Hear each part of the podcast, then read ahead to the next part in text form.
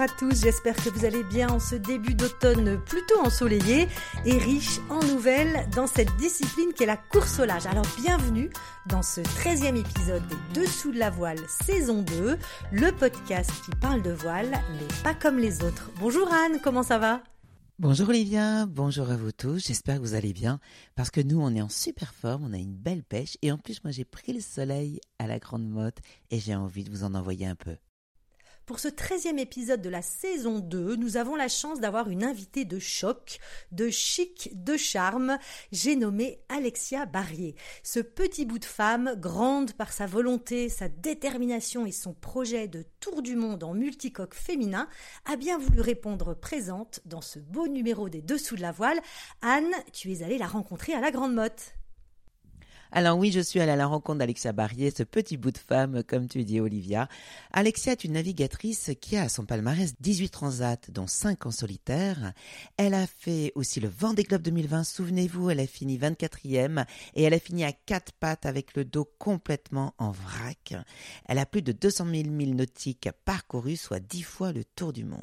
Elle est skipper depuis 20 ans. Elle a navigué sur des gros bateaux, avec Dennis Conner notamment. Bref, cette méditerranéenne a le sourire, l'énergie, elle a envie toujours d'aller plus vite, de voir toujours plus grand, elle en veut, et là donc son projet, c'est The Famous Project, avec en objectif le tour du monde à la voile c'est en 2025, c'est le Trophée Jules Verne, un projet sportif, vous l'avez compris, avec des femmes euh, du monde entier, des navigatrices internationales. C'est aussi un projet pédagogique parce qu'elle euh, embarque avec elle plus de 100 000 enfants. C'est aussi un projet pour euh, montrer aux femmes que tout est possible et comme elle dit, rendre famous les femmes de la planète. Et puis un projet environnemental et scientifique avec un gros partenariat avec l'UNESCO voilà, je n'en dis pas de plus, elle vous raconte.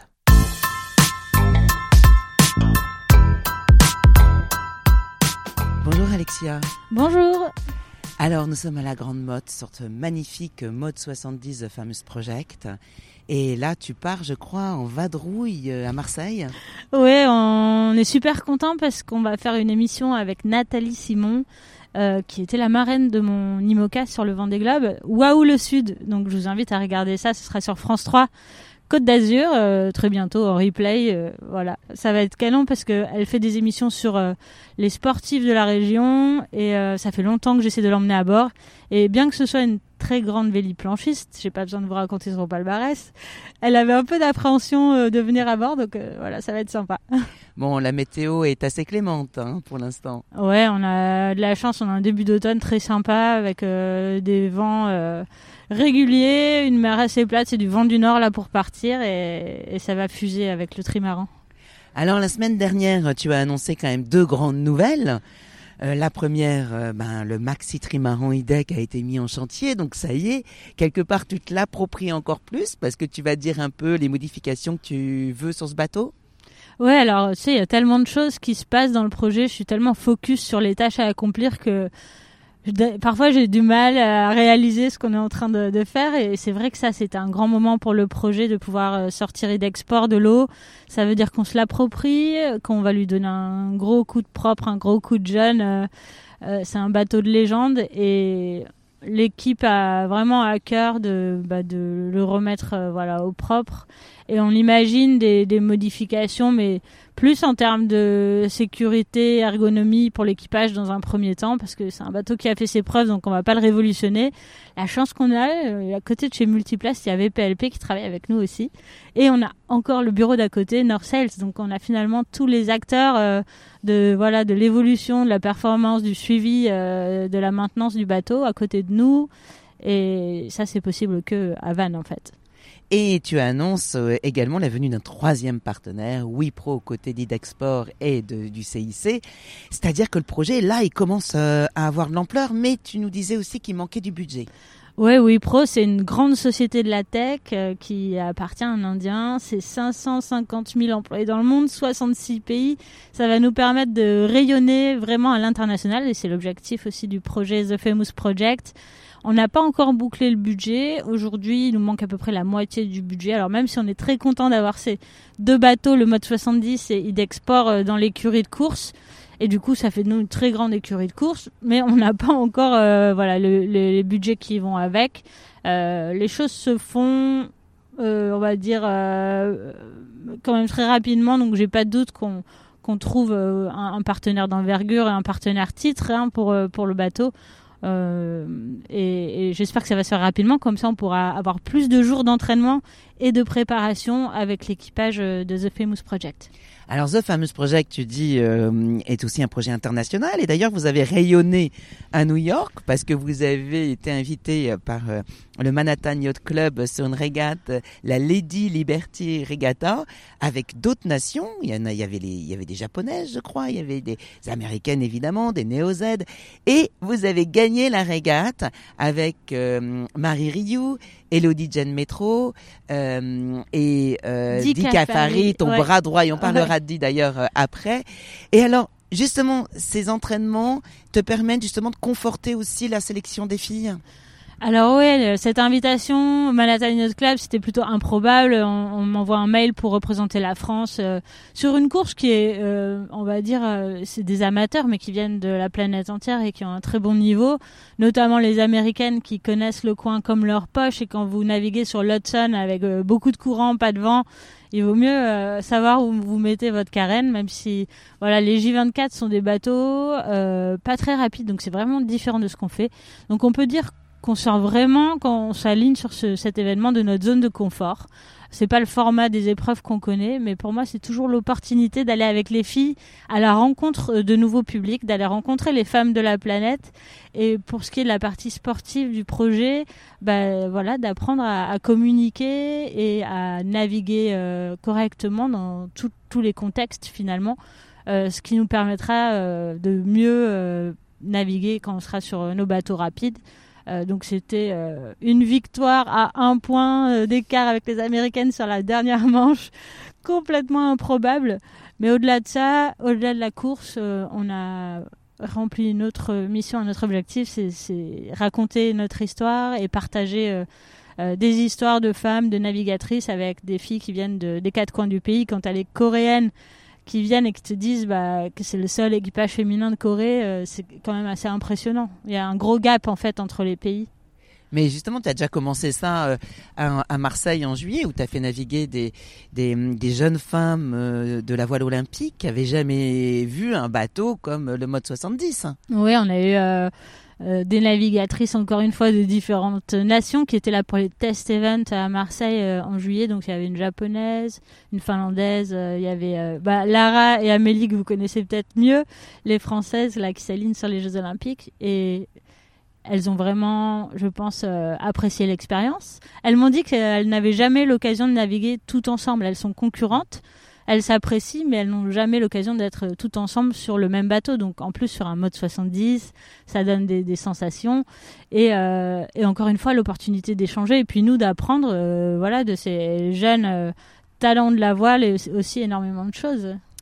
Donc tu, tu, tu, as cette bagarre auprès justement des femmes, tu veux rendre famous les, les femmes du monde avec leurs projets, leur dire que tout est possible. Et là, tu as un coup de gueule à pousser.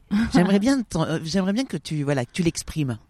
Bah, j'observe ce qui se passe dans le monde du sport en général, mais moi je peux parler que de ce qui me concerne, c'est-à-dire euh, l'univers de la voile.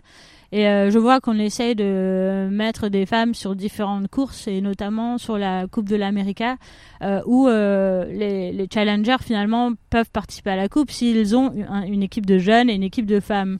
Et c'est chouette d'avoir des équipes de femmes sur la Coupe, mais un, pourquoi pas des équipages mixtes sur la Coupe et de pas faire des équipages 100% féminins. Et de deux, quand on invite euh, des femmes à, être compétitrices sur des challenges d'envergure comme la Coupe de l'Amérique, pourquoi est-ce qu'elles ne sont pas payées comme les hommes? Tant qu'on n'aura pas euh, cette égalité salariale, mais dans la voile, mais euh, dans plein d'autres domaines de la société, on ne pourra pas demander aux femmes d'être aussi performantes que les hommes. On a besoin aussi d'avoir un confort de vie on a besoin euh, de temps d'entraînement, d'être euh, lucide et donc d'être libre dans sa tête et de pas d'avoir des préoccupations finalement du quotidien. Et quand un sportif est encadré, entouré, a toutes les clés pour s'entraîner, homme ou femme, là, il peut performer. Donc c'est voilà, on va dire une première expérience, mais voilà une petite note, euh, une petite fausse note, je trouve, de ce côté-là. pour ce qui est des, des tenter d'avoir de la mixité sur des projets d'envergure. Et alors toi, ce qui est extraordinaire dans ce projet-là, c'est que, comme tu disais, vous n'avez pas encore tout le budget et les hommes ont accepté d'être payés comme les femmes, ou en fait, quand tu dis accepté, c'est-à-dire que tu as une égalité salariale dans le projet. Alors, on est parti d'un constat, c'est que les femmes, nous sommes payées environ 30% du salaire des hommes. Et pour faire un projet 100% féminin, euh, performant, c'est inacceptable en fait de dire aux filles bah vous venez et soyez contentes d'être là déjà, c'est déjà pas mal. Ce qu'on peut entendre sur d'autres projets. En fait, c'est pas ça du tout. C'est euh, vous venez, vous êtes des athlètes de haut niveau et je propose donc aux, aux hommes de l'équipe parce qu'on navigue en équipage mixte. Alors, je fais juste une parenthèse là-dessus. Il n'y a pas eu de femmes sur les trimarans offshore depuis 25 ans. Donc, euh, on navigue en équipage mixte pour apprendre euh, euh, les clés de, la vitesse sur ces, ces, machines folles. Donc, de proposer aux hommes de l'équipe d'accepter d'avoir des salaires un peu moins importants pour que tout le monde soit à égalité. Alors, je veux dire, c'est pas une fierté. Pour moi, je trouve ça juste normal. Et encore une fois, l'idée, c'est pas de baisser tous les salaires, c'est de ramener les salaires des filles à, l'équivalent de ceux des hommes. Donc, j'espère aussi pour ça qu'on va trouver très prochainement euh, plus de, partenaires, euh, en tout cas un grand partenaire pour nous accompagner dans ces challenges aussi. Alors il y a le projet sportif avec euh, le trophée Jules Verne en 2025. Tu vas, parti, tu vas participer à la Rolex Middle Race euh, le 20, dont le départ est donné le 21 octobre à Malte, puis après à la Rock Transatlantique dont le départ est donné le 7 janvier.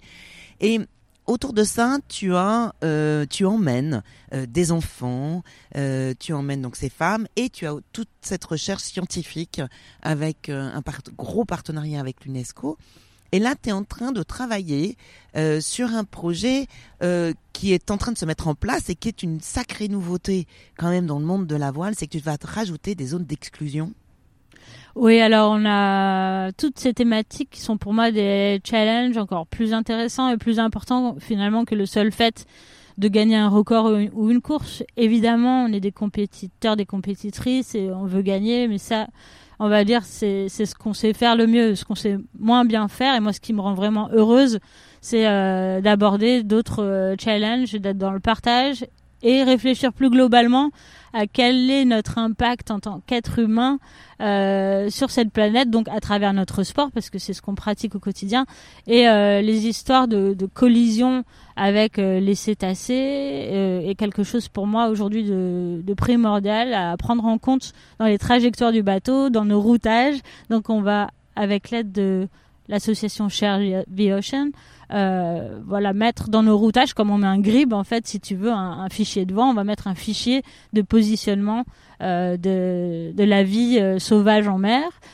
Parce qu'aujourd'hui, on le sait, donc on peut pas dire, mince, j'ai pas fait exprès, je le savais pas les accidents peuvent arriver, mais quand on sait où se trouvent euh, ces populations qui sont en train de se nourrir ou de se reproduire à certains endroits sur la planète, dans les océans, euh, on n'a plus le droit vraiment de, de l'ignorer. Bon, Alexia, tu vis à 400 km heure. Est-ce que de temps en temps, tu arrives à stopper alors, euh, c'est l'impression que je donne, évidemment, vu de l'extérieur, mais moi, je suis plutôt euh, assez relax, assez cool euh, euh, dans ce que j'entreprends. Et, et j'arrive, oui, à, dire stop et à, m'évader en étant à la maison avec mon labrador, en allant prendre du temps pour aller à la plage avec mon chéri. Voilà, en prenant du temps pour moi, comme je l'ai fait cet été avec ma famille en vacances. Je suis pas la meilleure pour prendre du temps pour moi et, je, sais que ça surprend beaucoup et je sais qu'il faut que je progresse encore un peu, mais vraiment, ne vous inquiétez pas, euh, je suis vraiment cool là sur le projet, même si c'est un projet d'envergure, euh, je suis heureuse et, les choses avancent bien, donc tout va bien. et là, donc, tu, toi, tu es une fille du Sud, une méditerranéenne. Euh, là, tu jongles entre la Bretagne euh, et la Méditerranée. Est-ce que tu dirais qu'aujourd'hui, euh, ton envie, elle est aussi d'être une femme du monde? Ouais, j'ai entendu une émission avec ce fameux rugbyman Herrero qui disait que son sport lui a permis finalement de voyager, d'aller à la rencontre des peuples du monde et d'être à l'écoute bah, des différentes cultures. Et ça, c'est super enrichissant en fait. C'est vrai qu'on va beaucoup voyager avec The Famous Project. Alors on essaye de voyager à vélo ou en train quand on peut. Parfois ce sera pas possible. J'ai aussi vraiment en tête ce, volet-là quand on voyage aujourd'hui. Il faut être conscient de l'impact qu'on a. Mais voilà, voyager, ça permet de s'ouvrir au monde et peut-être un, un, humain, euh, une humaine meilleure. Alors qu'est-ce qu'on peut te souhaiter là euh, dans les jours qui viennent ou dans les semaines qui viennent? Bien de continuer à, avec cette équipe à, progresser tous ensemble parce que c'est ce que je trouve beau dans cette histoire d'équipe c'est qu'on a tous des, faiblesses et des forces et que quand on arrive à en faire un peu comme une petite famille euh, on progresse tous et quand je vois euh, voilà, chacun des membres de mon équipe à leur niveau progresser sur différents sujets, pas que de la performance sportive, ça, ça m'impressionne beaucoup. Ah si, je voulais juste rajouter, tu m'as parlé aussi d'un projet qui est super sympa avec WePro. Donc tu parlais effectivement que c'est une entreprise indienne qui est internationale aujourd'hui. Vous allez mettre des écoles indiennes en relation avec des écoles françaises? Oui, on a fait le constat euh, avec WePro que l'interaction entre les, les jeunes à travers le monde, c'était quelque chose de primordial et de donner la parole à différents, euh, différentes nationalités. Par exemple, les Indiens peuvent s'exprimer sur des sujets qui paraissent complètement euh, dingues pour euh, des petits Français. Et, voilà, ça, ça va créer une vraie richesse. Et on s'appuiera aussi sur un film qu'on est en train de produire avec Format et Planète, Océan 360, un film de réalité virtuelle coproduit avec Wild Immersion. Et donc le pilote sort le 1er octobre. J'ai trop hâte d'avoir les retours des kids sur ce, premier volet de apprendre à connaître l'océan. Eh bien écoutez, on attend donc euh, le 1er octobre pour voir cette vidéo. Et puis en attendant, vous pouvez tous suivre Alexia sur les réseaux sociaux. Et merci beaucoup de nous avoir accueillis sur ce mode qui est absolument magnifique. Merci. Et Olivia, sur le bateau, il y avait aussi Dika Fari, Marie Rioux, que je suis allée voir et à qui donc j'ai posé une question. Que représente ce fameux projet pour vous? Euh, Pour moi, je pensais plus que juste un projet sportif. C'est le projet pour les jeunes, pour les femmes, pour les prochaines générations. Euh, je suis très contente de travailler avec Alexia euh, sur le projet. Euh, voilà, ça avance. on se fait des naves en tout cas sur entre la Lady Liberty Regatta à 4 en J24, histoire de communiquer, de bien communiquer, apprendre à communiquer à bord. Euh, des navigations en mode 70, euh, le chantier du gros aussi euh, qui est lancé, donc ça avance bien. Et, et voilà.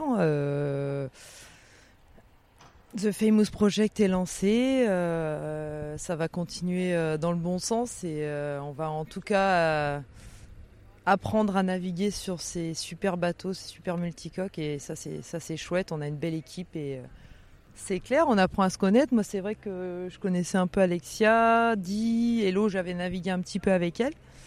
Mais euh, on ne se connaissait pas vraiment. Donc là, on apprend à se connaître, on navigue ensemble, on apprend à communiquer ensemble. C'est important sur le bateau. I'm very happy to be here. It's lovely working with a great team and it's very exciting and the future is going to be amazing. Ah, quand on écoute Alexia, on se sent vraiment pousser des ailes. Vous trouvez pas? Après son vent des globes en 2020, Alexia n'a jamais cessé de croire en son projet de tour du monde au féminin et il est aujourd'hui en route comme quoi ben il faut croire en ses rêves. Oui, Olivia, il faut croire en ses rêves et c'est valable aussi pour nous, c'est valable pour vous auditeurs parce que tout est possible finalement.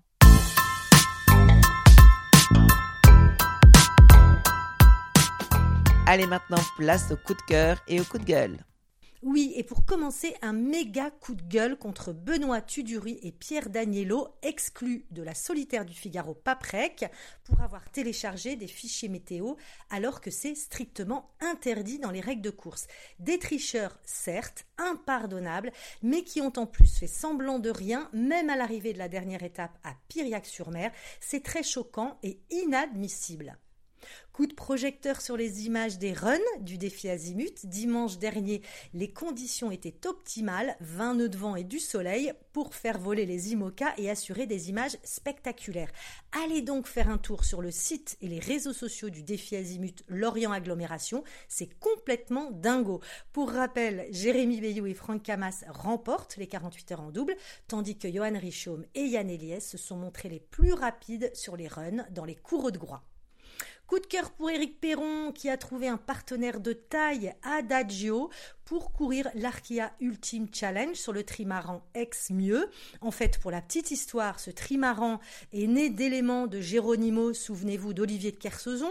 Il fut vainqueur du trophée Jules Verne en 2004. Il a ensuite été reconstruit par les équipes du Team Sodebo pardon, en 2013 et a permis à Thomas Coville de battre le record du Tour de Monde à la voile en solitaire en 2016 et le record de l'Atlantique Nord en 2017.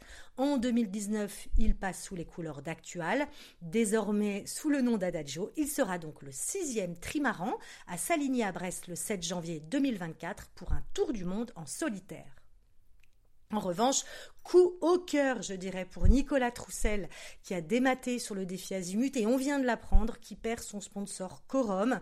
Après plusieurs avaries depuis le Vendée Globe 2020, on espère sincèrement que toute l'équipe et son skipper retrouveront de quoi se lancer sur un autre projet. Et puis coup de chapeau à la Mini Transat, hein, cette course en solitaire sur des bateaux de 6 mètres 50, sans routage météo par satellite, ni aucun contact avec la Terre.